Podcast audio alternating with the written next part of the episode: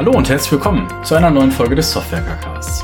Mein Name ist Marco und heute habe ich das coole Thema Green Software mit dabei und als Gäste Dennis und Henning. Stellt euch doch bitte einmal direkt kurz vor. Dennis, möchtest du loslegen? Ja, gerne. Äh, hi, mein Name ist Dennis Breitling. Ich bin seit ungefähr vier Jahren bei der Codecentric und ähm, ja in verschiedenen Projekten, Umfeldern unterwegs, aktuell ziemlich vielen Cloud-Projekten und beschäftige mich in meiner Project Time viel mit dem Thema Green Cloud und wie man nachhaltig in der Cloud entwickeln kann. Ja, hallo, mein Name ist Henning Waag. Ich bin seit circa fünf Jahren bei der Codecentric als IT-Consultant, vor allen Dingen im Bereich Backend-Entwicklung und Cloud unterwegs. Und ja, mein Steckenpferd ist auch Green Software, Nachhaltigkeit im Software- und IT-Bereich.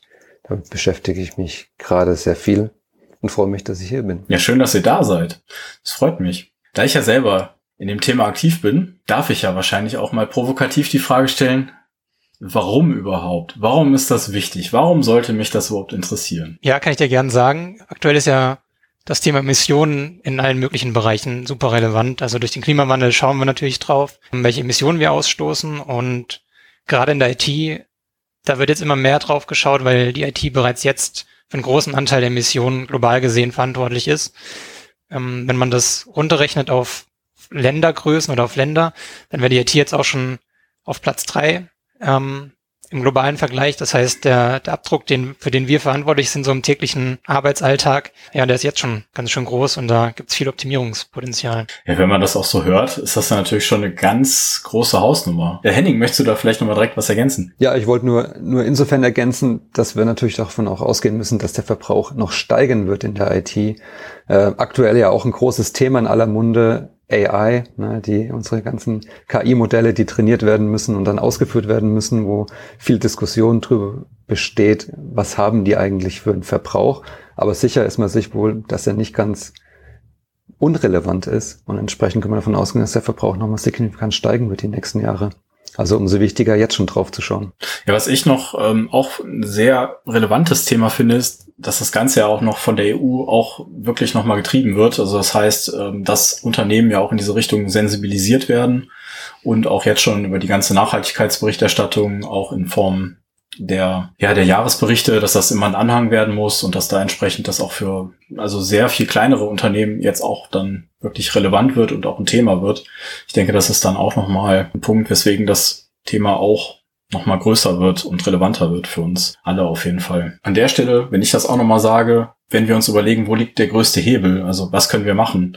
Und da finde ich auch, wie ihr das beschrieben habt, ne, dass gerade so, wir sind Softwareentwickler, wir entwickeln Software, wir begleiten Software auf dem Weg der Erstellung und Maintenance und da dann wirklich den Fokus drauf zu haben, finde ich auch wirklich super wichtig. Genau, also wie du es gerade schon so angerissen hast, ich, ich finde auch, also in meinen Projekten kenne ich zumindest aktuell so, dass die Nachhaltigkeit der Software noch überhaupt gar nicht wichtig ist und ähm, wie du gesagt hast, es gibt schon Verordnungen, also in ein paar Jahren müssen Unternehmen schon ihre Nachhaltigkeit oder die Gedanken zum Thema Nachhaltigkeit ähm, ja, darlegen und zeigen, was sie machen und nicht nur das, sondern im Laufe der Jahre auch zeigen, dass sie da Verbesserungen einbauen oder umsetzen.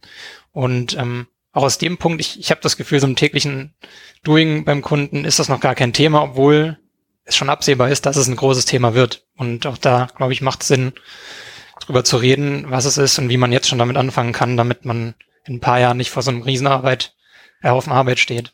Das heißt, wir wissen jetzt auf jeden Fall, warum wir es machen und wir konnten das, glaube ich, nochmal ganz gut darlegen. Ähm, wollt ihr dann vielleicht schon mal so die ersten Schritte in die Richtung gehen? Was gibt es da in der, in der Welt da draußen und äh, wo kann man sich daran vielleicht orientieren? Ja, ein sehr guter Startpunkt, äh, so finden wir zumindest, ist die Green Software Foundation. Das ist eine Foundation, eine Vereinigung von, von Menschen, die sich schon länger Gedanken über Green Software, über Sustainability machen. Und die haben da sehr viel schon zusammengetragen, was denn so eine Green Software ausmacht. Auch vielleicht ein bisschen, was verstehen wir eigentlich in der Green Software? Na, das ist natürlich ein sehr großer Begriff, sehr breit und ich sag mal nicht offiziell jetzt definiert. Ähm, und entsprechend ist das eigentlich ein ganz guter Anlaufpunkt, um sich mit dem Thema initial mal zu beschäftigen und einen Überblick zu erlangen. Genau, du hast ja nach der Definition gefragt, oder was ist denn Green Software? Und ähm, genau, die Green Software Foundation hat eine Definition für sich gefunden, die auf drei Stichworten basiert. Also zum einen die Energieeffizienz, das heißt, ähm, wie schaffe ich, dass meine Software so wenig Energie wie möglich verbraucht, weil die, der Energieverbrauch ist ja letztlich das, das ähm, die Emissionen verursacht. Ähm, der zweite Punkt wäre die Hardware-Effizienz. Das ist auch so ein Punkt, über den man nicht so wirklich oft nachdenkt in Zeiten von, ich brauche mein neues iPhone jedes Jahr, aber bei der Herstellung von Hardware fallen eben auch viele Emissionen an. Und ähm, zuletzt sollte man auch eine Carbon Awareness haben, also sich klar sein, dass der, die Summe an Emissionen, die man verursacht, nicht zu jeder Zeit und in jedem Ort die gleiche ist. Und ähm, auch das ist ein Punkt, den man eher beim Betrieb und auch beim Bau der Software schon im Blick behalten sollte. Genau, die drei Sachen setzen sich zusammen zu Green Software laut der Definition. Das heißt, wir könnten auch jetzt eigentlich mal so schrittweise durch die drei Prinzipien einmal durchgehen, damit man das wirklich einmal so ein bisschen mit, mit Leben füllen kann. Wäre doch jetzt mein Vorschlag, auch mal wirklich zu sagen, lass uns doch mal mit der Energieeffizienz anfangen. So, wie kann ich das überhaupt beeinflussen? So, was sind so die, die Themen da? Ja, also ich denke, Energieeffizienz heißt ja, die Energie, die ich habe, so effizient wie möglich nutzen wo, wo verbrauchen wir Energie? Das ist ja häufig in Data Center, wo unsere Software läuft, ne? sei es nun in-house, sei es durch einen Public Cloud Provider. Ähm, und dort ist sicherlich ganz wichtig, wie dieses Datencenter betrieben wird, wo die Hardware drin steht, wo unsere Software drauf läuft. Ähm, ein Datencenter verbraucht ja nicht nur die reine Energie von der Software, die wir drauf betreiben, sondern da gibt es bestimmte Overheads noch, die so ein Datencenter hat äh, für irgendwie die Kühlung zum Beispiel, für Belüftung, für Beleuchtung. Ich weiß es nicht. Da gibt's ja ganz viele Sachen, die noch außenrum stattfinden und nicht nur die reine Hardware und das reine, den reinen Betrieb von diesen Servern betreffen. Und da ist sicherlich schon mal der erste Punkt, wo ich darauf achten muss, wie effizient ist das Datencenter, in dem ich meine Software betreibe? Was für ein Overhead hat dieses Datencenter eigentlich? Ähm, und da habe ich schon mal einen relativ großen Einflussfaktor, die Green Software Foundation nennt es Power Usage Efficiency. Äh, das ist so ein Effizienzparameter oder eine Beschreibung, wie effizient äh, die Energie von einem Datencenter umgesetzt wird. Also wie viel Energie geht in den Overhead wie viel Energie geht in die Berechnung. Ähm, Dennis, ich glaube, du hast schon mal was rausgesucht. Irgendwie die besten Datencenter haben irgendwie so einen Effizienzkoeffizienten von 1,1. Also äh, relativ hoch. Das heißt, von, was ich, 10 Kilowatt, die reingesteckt werden, wird nur ein zusätzliches Kilowatt im Overhead verwendet. Ähm, in Deutschland oder EU muss es demnächst bei 1,3 sein. Ne? Ähm, das heißt, drei Kilowatt dürfen verbraucht werden. Äh, genau, und das finde ich auch ganz interessant, weil diese Zahl, die du gerade erwähnt hast, diese 1,1, das sind jetzt so die effizientesten Rechenzentren. Ich glaube, Google ist da ziemlich weit vorne auch mit Nutzung von KI zum Beispiel, um die Kühlung zu optimieren. Ähm, es ist natürlich gut, dass wir ein Ziel haben, aber wenn du jetzt schon einen Vergleich siehst, dass es Rechenzentren gibt mit einem PUE-Wert von 1,1 und unser Ziel ist in ja, ungefähr sechs Jahren auf 1,3 zu kommen, ähm, da ist schon ein Gap so. Also es ist gut, dass es das Ziel gibt, aber Rechenzentren aktuell sind da noch weit drüber, sonst müsste es das Ziel ja nicht geben. Und ähm, in deinem Beispiel zu bleiben, wenn wir jetzt sagen, wir sind bei 1,5, 1,6, dann heißt es ja, dass die Hälfte der Energie, die wir fürs Rechenzentrum brauchen, nochmal on top kommt gerade für europäische Rechenzentren, nur um das Ding am Laufen zu halten. Äh, ja, also da auch da haben wir einen großen Hebel, den hatten wir ja vorhin schon mal besprochen. Ich finde es da auch wirklich nochmal, ähm, ich glaube, die Argumentation auch zu sagen, dass man da besser werden soll, wird ja wahrscheinlich auch in Zukunft noch einfacher werden. Also ich meine, die Strompreise kennen ja gefühlt nur eine Richtung und man kann sich das ja auch in irgendeiner Form noch ab, äh, abfedern, indem man bestimmte Power Purchase Agreements hat. Aber trotz allem steigender Strompreis, wie kann man dagegen wirken? Indem man natürlich weniger verbraucht. Also das ist ja eigentlich eine sehr, sehr simple Rechnung und von daher hoffe ich mal, dass wir da auch als äh, Initiative offene Türen mit einrennen. Genau, das war jetzt die Sicht äh, als Rechenzentrumsbetreiber. Was kannst du da machen? Und wie du gesagt hast, Nachhaltigkeit geht auch oft einher mit finanzieller Nachhaltigkeit. Also ich kann auch was sparen, wenn ich da nachhaltig unterwegs bin. Ähm, aber wir haben ja vorhin schon erwähnt, wir sind viel in der Cloud unterwegs und auch wir haben natürlich dann Anteil dran. Ein Beispiel hier ist zum Beispiel, äh, ein Server hat eine Grundlast und je mehr Server wir benutzen, desto mehr Grundlast ist vorhanden. Sprich, wenn wir auch hier effizienter arbeiten und ähm, nicht einfach endlos viel Server hinstellen, weil wir zu faul sind, uns drum zu kümmern, was für einen Verbrauch unsere Anwendung eigentlich hat, sondern erstmal auf Nummer sicher gehen, dann multipliziert sich diese Grundlast natürlich im Gegensatz zu, wir tarieren es ein bisschen genauer aus und gucken, hey, vielleicht reichen uns die Hälfte der Server, wenn wir ein bisschen zusammenschieben und optimieren. Und ähm, das ist natürlich dann so die andere Seite. Also Rechenzentrumsbetreiber können optimieren, wie viel sie wollen. Wenn wir unnötig viel bei ihnen einkaufen und laufen lassen, dann äh, ist das halt die Kehrseite der Medaille, die wir auch uns anschauen müssen. Wir können auch gerne dann schon mal so in Richtung Hardware-Effizienz nochmal blicken. Also da war der Punkt zu sagen, man will so wenig Embodied Carbon wie möglich als Grundlast haben. Hier ist auch wieder so ein bisschen der Übergang zu dem, was ich gerade gesagt habe. Also die Auslastung des Servers ist die eine Sache, aber wenn ich immer mehr und mehr nachfrage, dann ist ja auch klar, dass Microsoft, Google und äh, Amazon immer mehr Server hinstellen, weil ja anscheinend der Bedarf da ist. Und ähm, auch hier habe ich die Möglichkeit, indirekt die äh, Rechenzentrumsbetreiber zu, zu steuern, quasi. Ähm, ein wichtiger Punkt ist auch hier die Grundlast von Hardware, äh, was bei sehr viel oder was nicht so bekannt ist oftmals, ist, dass ein, ein Großteil der Emissionen, die bei der Produktion von, oder nee, andersrum, ein Großteil der Emissionen fällt schon bereits bei der Produktion von Hardware an. Und ähm, das, was dann an Stromverbrauch danach zukommt in der, in der Laufzeit der Server, ist dann tatsächlich der kleinere Teil. Sprich, frage ich viel an, werden viele Server produziert und gekauft und damit habe ich schon einen riesigen Fußabdruck, ohne vielleicht, wie gesagt, die Last wirklich zu benötigen. Gut, dass du auch nochmal erklärt hast, was Bodied Carbon ist, dass das schon dieses bei der Produktion gebundene äh, CO2 ist. Äh, das hatte ich jetzt gerade auch direkt verwendet, aber gar nicht erklärt. Also von daher. Genau, und aus, aus diesem, aus diesem Prinzip, was, was ihr gerade gesagt habt mit dem Embodied Carbon, kommt eigentlich so zwei Direktiven raus. Und das eine war das, äh, als, als Firma möchte ich möglichst Hardware gut ausnutzen ja, desto besser eine Hardware ausgenutzt ist, desto höher ist die Effizienz davon.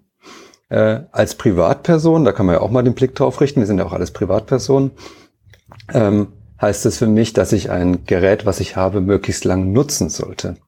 Weil zum Beispiel mein, mein Handy besteht fast ausschließlich auf diesen Embodied Carbon. Das, was ich an Stromkosten im Handy noch oder an Stromverbrauch habe, ist marginal. Ja, das heißt, desto länger ich mein Handy nutze, desto geringer wird dieser Anteil über die Nutzungsdauer von dem CO2-Ausstoß, der durch das Gerät selbst schon mal besteht. Stromverbrauch kommt immer noch on top, ist aber gar nicht so groß. Und es, ähnlich ist es bei Laptops, bei Desktops, bei Tablets etc. Also als gerade als Privatnutzer ein Gerät so lange wie möglich nutzen, ist das Beste, was ich da machen kann. Und das ist dann vielleicht auch der interessante Punkt für uns wieder, wenn es darum geht, was können wir tun. Ähm, wenn ich mal so in meinem privaten Umfeld schaue, der Moment, wenn ein neues Handy äh, gekauft wird zum Beispiel, ist jetzt nicht der Punkt unbedingt, wenn das neue iPhone erscheint, sondern wenn das alte Zeug nicht mehr richtig läuft, weil zu viel Hardware verbraucht wird oder weil die Apps langsam sind. Ähm, das ist dann so ein Punkt, wo man auch wieder vielleicht nicht dran denkt im ersten Schritt, aber ja aufwendiger unsere Anwendungen und Projekte sind desto schneller sind die User auch dazu gezwungen, auf ein neues Gerät zu switchen und äh, das alte halt, naja, im besten Fall zu recyceln oder halt in Müll zu geben. Äh, und da haben wir auch wieder einen Hebel, zu sagen, wir, vielleicht sind wir doch ein bisschen sparsamer unterwegs in der Entwicklung. Da gehen wir vielleicht nachher auch nochmal drauf ein, um auch alte Geräte zu unterstützen. Was ich da auch sehr schön finde, ist der Blick sowieso nochmal in das, in das Privatleben. Hilft, glaube ich, viel auch nochmal so diese, ähm, den Blick auch im beruflichen Kontext dafür nochmal aufzumachen. Also wenn man versteht, dass man im Privatleben eher die, die Geräte, die man hat, so effizient wie möglich nochmal weiter zu benutzen, dann kann man ja wirklich mal einen Schritt machen und sagen, ja stimmt, wenn wir bei uns durch weniger Grundlast weniger Server brauchen, dann können wir wenigstens, also entweder wir müssen gar nichts mehr so richtig schnell neu beschaffen, weil wir einfach dadurch dann freie Ressourcen haben, die wir sowieso schon in irgendeiner Form bezahlt haben, und können darüber dann auch mal nachdenken. Das finde ich immer so als, als Zugang zu dem ganzen Thema, finde ich das gut, so mit dem, vielleicht mit dem Mindset dann auch unterwegs zu sein und damit dann auch ähm, ja, Gespräche mal aufzunehmen. Man könnte ja sagen, so die ersten beiden Themen, also so Richtung Effizienz und so, dass das sind ja fast schon bekannte Themen. Also wenn man länger in der IT unterwegs ist, dann hat man vielleicht auch schon mal auf Geräten gearbeitet, die weniger Ressourcen haben, weniger RAM-Speicher, weniger Festplattenplatz. Da hat man sich schon mal Gedanken gemacht darüber, hm, wie, wie passt denn jetzt eigentlich meine Applikation da rein? Was jetzt, finde ich, neu ist, ist der ganze Punkt rund um Carbon Awareness. Da wird's dann, finde ich, für mich auch nochmal spannend und äh, da mal so den Blick aufzumachen von euch, zu sagen, so was, was haben wir denn da für Möglichkeiten? Genau, und Carbon Awareness ist ja die Idee, dass man darauf achtet, wann man Energie verbraucht, weil Energie nicht immer den gleichen Emissions, äh, die gleiche Emissionssumme verursacht. Sprich, an Zeiten, in denen wir viel Solar- und Windenergie haben zum Beispiel, ist die Carbon Intensity, also die Intensität der Emissionen, die wir für eine Kilowattstunde zum Beispiel haben, natürlich deutlich geringer als ähm, es ist in der Nacht oder wenn es windstill ist und dann halt mehr dreckige Energie wie Gas oder Kohle genutzt werden muss für den gleichen Energieverbrauch. Sprich, bei Carbon Awareness geht es darum, sich die Anwendung mal anzuschauen und Bereiche zu identifizieren, die vielleicht zum Beispiel nicht so zeitkritisch sind oder ortsgebunden sind und die zu verlagern in Zeiträume, in denen es grüner, äh, grünere Energie gibt und äh, man sie mit weniger Emissionen umsetzen kann. Genau, da gibt's gibt's ja, ja also diese zwei Bereiche. Das eine ist das ähm, Shiften in die Regionen, wo gerade die Energie grüner ist. Das ist die eine Möglichkeit, die ich machen kann. Die andere Möglichkeit ist, den Zeitpunkt zu wählen, wo ich etwas mache. Ja, das sind die beiden großen Ansatzpunkte, die ich habe. Also ich kann überlegen, wo mache ich etwas und wann mache ich etwas. Ähm, sind beides Themen im Bereich Carbon Awareness, die aber unterschiedliche Ziel, Zielgruppen vielleicht ansprechen sogar. Ähm, weil dieses Shiften im Raum, sage ich mal, in ein anderes Data Center heißt, ich kann meinen Service ganz normal weiter betreiben, er läuft nur woanders vielleicht. Das Shiften in der Zeit bedingt natürlich Operationen, die auch zeitlich verschoben werden können. Klassisches Beispiel da ist natürlich das Batch, Pro, äh, Batch Processing, ne? wenn ich irgendwie Läufe habe, die irgendetwas berechnen, wo jetzt kein Nutzer drauf wartet wirklich, dann kann ich da natürlich zeitlich vermutlich ganz gut shiften. Ob es jetzt zwei Uhr nachts oder drei Uhr nachts ist, ist dann vielleicht egal. Ähm, aber wenn ein Nutzer eine Anfrage macht, dann soll die Anfrage natürlich jetzt von meiner Webseite beantwortet werden. Ähm, und dann ist es aber vielleicht für den Nutzer nicht unbedingt wichtig, ob das Ding jetzt gerade in der einen Zone in Europa läuft oder in einer anderen Zone. Ein Service, der da ganz gut nutzbar ist, um, um sowas herauszufinden, ist Electricity Map. Ähm, das ist ein Anbieter, bei dem man ja, eine Karte kriegt, wie der Name sagt, die einem anzeigt, aus welchen Komponenten die Energie in einem Land zu einer gewissen Zeit zusammengesetzt ist. Sprich, wenn man jetzt, wie Henning gesagt hat, einen Batch-Job hat, der muss halt irgendwann in den nächsten drei Tagen laufen, dann kann man entweder manuell auf diese Karte gucken, aber die haben auch eine API. Und äh, man könnte sich zum Beispiel denken, man fragt die API an, wann typischerweise viel grüne Energie oder ähm, ja zum Beispiel Wind- und Solarenergie vorhanden ist. Und dann führt man den Batch-Job aus. Ähm, beziehungsweise andersrum, wenn man sieht, okay, gerade ist nichts vorhanden, vielleicht schiebe ich den Job dann nochmal nach hinten und warte auf den nächsten Tag oder den nächsten Orkan für viel Windenergie.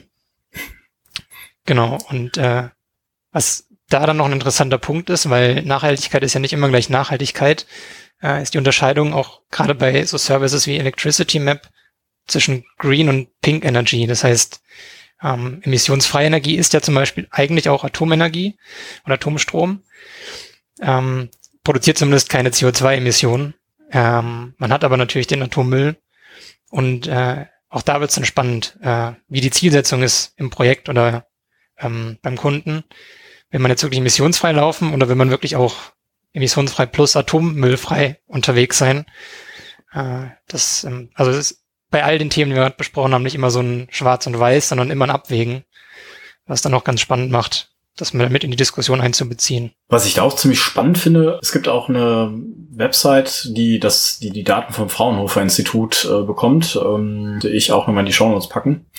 Da kann man auf jeden Fall auch schon mal direkt ähm, kostenlos die Daten auch beziehen. Also man kann dann über so ein, über ein Open API Interface, was kompatibel dazu ist, zu den äh, Electricity Map API Endpunkten kann man dann auch das für Projekte schon mal beziehen. Das heißt, man kann dann schon mal ohne Invest von äh, Geld, sondern nur der Invest von Zeit kann man das schon mal angehen. Und da kann man dann auch wirklich mal die Frage stellen, wann sollten unsere Batch-Jobs laufen oder wann sollte das, ähm, weil traditionell wird's ja einfach nachts gemacht, also das sieht man ja immer wieder, dass das einfach so, haben wir schon immer so gemacht. Und da wirklich mal die Frage zu stellen, wollen wir das so machen? Oder auch gerade so, was jetzt ja, wie ihr das auch schon gesagt habt, diese ganzen AI-Trainings, dass man da wirklich mal schaut, so wann scheint denn die Sonne besonders stark oder wann haben wir denn besonders äh, regenerativen hohen äh, Energieanteil um das dann auch wirklich dahin zu bringen, kann man dann eigentlich auch mit ähm, ja schon mal wenig Aufwand wenn die Architektur es hergibt, dann auch diesen, diesen Shift entsprechend vornehmen. Genau, was ihr auch gerade beschrieben habt, ähm, Electricity Map finde ich auch nochmal ganz gut, um für sich selber auch nochmal so ein, so ein Gefühl dafür zu bekommen. Finde ich auch gut, echt mal auf die Webseite mal drauf zu gehen und dann mal zu sehen, so wie, wie ist denn so der Verlauf über den Tag? Kann man so schön den CO2-Output pro Kilowattstunde nochmal sehen. Man kann auch wirklich erkennen, aus welchen Ländern wird gerade nochmal ein bisschen Energie hin ähm, eingeleitet und wohin wird wieder Energie exportiert. Und finde ich mal ganz nett, um insgesamt mal so ein, so ein Gefühl dafür zu kriegen, wie wie viel Bewegungsfreiheit man da hat oder Gestaltungsfreiraum man da hat. Ja, genau. Da kommen wir doch eigentlich schon ziemlich natürlich auch zu dem Punkt, was kann ich jetzt wirklich ich persönlich in meinem Projekt machen? Das ist doch auch nochmal eine schöne Sache, bei der ihr dann auch nochmal gerne direkt einhaken. Ja, das, das ist wirklich ein wichtiger Punkt, ne? weil ich glaube, was man jetzt aus der Diskussion schon gesehen hat, so ein Punkt wie Carbon Awareness, das ist natürlich schon relativ komplex. Ne? Das macht man mal nicht so nebenbei. Ja, das macht man auch schon gar nicht ohne Projektauftrag. Da steckt schon einfach viel dahinter. Ähm, und entsprechend ist das ein Thema, was vielleicht eher unter die, unter die Überschrift Advanced fällt. Ähm, gibt aber sicherlich auch kleinere Sachen, die ich machen kann. Es muss natürlich nicht immer sein, dass ich äh, irgendwie meine Data Load versuche, nachts zu shiften, dynamisch anhand von irgendeiner API. Ähm, es gibt kleine Punkte, die, die wir alle relativ einfach umsetzen können. Das geht, denke ich, los bei dem Themengebiet, wie, wie kann ich meine Software effizient ausliefern. Das ist so ein klassischer Bereich. Ich glaube, da sind die meisten auch schon relativ firm. Äh, jeder, der Frontends heutzutage äh, entwickelt, wird darauf achten, dass die minifiziert werden beim Ausliefern, dass die gepackt werden, dass ich so wenig Daten wie möglich über die Leitung schiebe. Äh, und dort kann ich sie auch relativ gut beobachten, zum Beispiel durch Google Lighthouse. Kann ich mir also einen Score geben lassen, wie effizient ist eigentlich meine Seite. Und da spielt es wieder zusammen, ne? wenn ich eine effiziente Seite programmiert habe, äh, dann ist die in der Regel auch nachhaltiger als eine weniger effiziente Seite. Ich habe weniger Daten transportiert, die Daten sind schneller beim User, ähm, die Seite ist responsiver, muss vielleicht weniger drauf gerechnet werden. Das ist wieder so eine Win-Win-Situation. Ähm, effizientes Seitendesign, effiziente Auslieferung meiner Daten führt mehr oder weniger automatisch auch dazu, dass ich weniger Ressourcen dafür verbrauche. Genau, ich finde diese Win-Win-Situation ist eigentlich, gerade wenn es noch nicht so ein Riesenthema ist im Projekt oder in der Arbeit, ähm, der Weg, wie man das Thema wichtig machen kann. Also weiteres Beispiel wäre jetzt so Entwicklungs- und Testumgebungen, kennen wir sicher auch die laufen halt mit. Vielleicht hat jeder Entwickler noch ein Branch Deployment laufen und dann hast du halt die Anwendung nicht einmal, sondern fünf, sechs, sieben Mal laufen. Und ähm, auch da wieder kannst du sagen, ja, läuft halt da, kostet eh nicht viel, ist in der Cloud, wen interessiert's? Oder aber du sagst, hey, wenn wir jeden Abend alles runterfahren und morgens macht oder wann auch immer wir anfangen, alles wieder hochfahren, dann sparst du nicht nur den, die, die Ressourcen ein, die ja für uns reserviert sind, wegen denen die Cloud-Provider vielleicht auch neue Server hinstellen müssen, ähm, sondern du sparst auch die Kosten ein. So, das, ähm, was nicht läuft, kostet auch erstmal nicht. Und ähm, das kriegt man dann vielleicht auch über den Hebel rein ins Projekt und priorisiert, dass man sagt, hey, wir sparen jetzt mal Kosten ein und nebenbei auch schon mal Emissionen. Und ähm, ja, können so auch vielleicht zwei Fliegen mit einer Klappe schlagen. Ja, ein, ein ähnlicher Punkt, der vielleicht dann eher Richtung Produktion geht, ist dieses Thema Scale to Zero. Und auch da, glaube ich, kann man ganz einfach mehrere Fliegen mit einer Klappe schlagen, wie du gesagt hast. Nämlich, wenn ich eine Software bereitstelle oder eine API, eine Anwendung, ähm, die bei Nichtnutzung komplett runterfährt und keinerlei Ressourcen verbraucht, was ja klassischerweise bei so Lambdas ähm, der Fall ist. Ne? Wenn ich meine, äh, meine, meine API meinetwegen über eine Lambda hoste, dann läuft die nur bei jeder Anfrage, mehr oder weniger vereinfacht gesagt. Ähm, wenn ich sowas also habe, was dann gar nicht mehr betrieben wird, wenn keine Anfrage da ist, dann spare ich dort etwas. Das hat den schönen Seiteneffekt, dass ich eine hochskalierbare Anwendung aber automatisch auch habe. Na, das skaliert natürlich, Scale to Zero heißt nicht nur, dass es nach unten skaliert auf Null, sondern halt mehr oder weniger beliebig auch nach oben. Und das ist natürlich sowieso ein Requirement, was wir sehr häufig haben, wo auch jedes Business drüber froh sein wird wenn Sie sicher sein können, meine Anwendung skaliert in alle Ebenen, in alle Richtungen. Also auch da wieder Vorteile auf mehreren Ebenen. Genau, ich finde ähm, den Punkt, den du angesprochen hast, mit zum Beispiel jetzt Lambdas oder allgemein Serverless-Angeboten ähm, von den Cloud-Providern, der ist an sich schon sehr interessant, weil, wie du gesagt hast, die Hoffnung ist ja, oder die Erwartung ist, wir nutzen nichts, wir haben keine Lambda laufen, also laufen die Server auch nicht. Was natürlich nicht stimmt, weil ein bisschen Last immer erwartet wird von den Providern. Das heißt, Server werden auf Halde ähm, aktiv gehalten, damit, wenn wir skalieren wollen, auch skaliert werden kann. Und trotzdem ist das tendenziell der bessere Weg oder ja der best ja der bessere Weg, ähm, die Emission tief zu halten, weil wenn wir unseren Server 24/7 laufen lassen, um den Weihnachtsansturm oder die Black Week umsetzen und abarbeiten zu können, ist natürlich was ganz anderes, als wenn AWS komplexe KI-Programme drüber laufen lässt, um herauszufinden, wie viel brauchen wir denn jetzt realistisch wirklich. Und ähm, letztlich ist es ja auch eine finanzielle Frage und ich glaube, alle Cloud-Provider sind da sehr gut drin, wie man an den Gewinnzahlen ähm, der letzten Jahre sieht, so weit zu optimieren, dass sehr, sehr viel übrig bleibt bei ihnen. Sprich, die werden schon schauen, dass da nicht zu viel läuft und so weit wie möglich runterskalieren. Und das ist, glaube ich, auch der große Vorteil, wenn man jetzt in eine Public Cloud geht, dass das bisschen, das wir in unserer, in unserem On-Premise-Datencenter sparen können, nochmal exponentiell mehr ist, wenn über alle optimiert werden kann, über alle Kunden. Und ähm, ja, das Serverless und ein Weg, wie man wie du, ja, wie du gesagt hast, Skalierung hinkriegt und trotzdem nachhaltige Entwicklung forcieren kann. Was könnte ich denn jetzt machen, wenn mich das Thema interessiert, um da noch tiefer einzusteigen? Also neben dem Podcast natürlich, wo wir wahrscheinlich noch ein paar mehr Folgen rausbringen werden zu den verschiedensten Aspekten. Und äh, da sind ja auch schon einige geplant, wie es äh, weitergehen kann. Habt ihr da sonst noch vielleicht Ideen? Genau, ein Punkt, den wir bis jetzt äh, bisschen übersprungen haben oder äh, um den wir herumgetanzt sind, ist natürlich, bevor wir irgendwas verbessern können, müssen wir erstmal wissen, was der aktuelle Stand ist. Das heißt, ähm, wenn wir zum Beispiel wieder auf die Cloud-Provider gucken, Amazon, Microsoft und auch äh, Google haben Dashboards, mit denen man die Emissionen analysieren und tracken kann, die man mit dem Cloud-Account eben verursacht. Die sind mal mehr und mal weniger gut, aber ähm, das wäre so ein erster Weg. Also das heißt, man kann die Dashboards öffnen, die sind bei Azure kosten sie ein bisschen, kostet es ein bisschen was, bei Google und Amazon sind sie umsonst und sich einfach mal einen Eindruck machen, was ist denn eigentlich jetzt der Abdruck, den ich mit meiner Nutzung verursache und ähm, damit schon mal so eine Baseline zu haben. Und dann kann man natürlich im zweiten Schritt die Ideen, die wir jetzt angesprochen haben, zum Beispiel umsetzen und sich anschauen, wie sich der Verbrauch reduziert, wenn man zum Beispiel die Testumgebungen herunterfährt und oder Datenmüll löscht zum Beispiel. Ja. Generell ich würde sagen, ein wirklich guter Einstieg, das haben wir schon mal ganz am Anfang vom Podcast jetzt gesagt, ist die Green Software Foundation. Sie haben da einfach eine ganz vernünftige äh, Auflistung von allen Möglichkeiten auf einem guten Niveau. Ne? Nicht zu tief, dass man da komplett überfordert ist, aber auch nicht zu High Level, dass man sagt, das bringt mir jetzt irgendwie auch nichts. Vor allem, was die Green Software Foundation gemacht hat, die haben auch einen Satz von Patterns definiert, äh, von Green Software Patterns im Bereich Web, Cloud und AI, die einen Anhaltspunkte geben oder einen guten Startpunkt geben, mit dem man loslegen kann in seiner eigenen Arbeit, in seinem eigenen Doing. Was kann ich da umsetzen? Welche Möglichkeiten gibt es? Also da kann ich nur jeden raten, da mal reinzuschauen. Da gibt es auch einen kleinen, ähm, ein, eine kleine Zertifizierung, sage ich mal.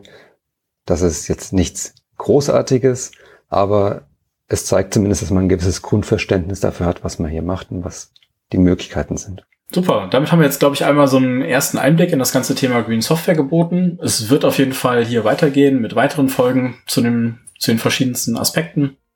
Und ähm, von daher vielen Dank an euch beide, dass ihr hier den Aufschlag mit mir gewagt habt. Ähm, vielen Dank. Ja, Sehr gerne. Dankeschön. Hat Spaß gemacht. Super. Ciao. Ciao. Ciao.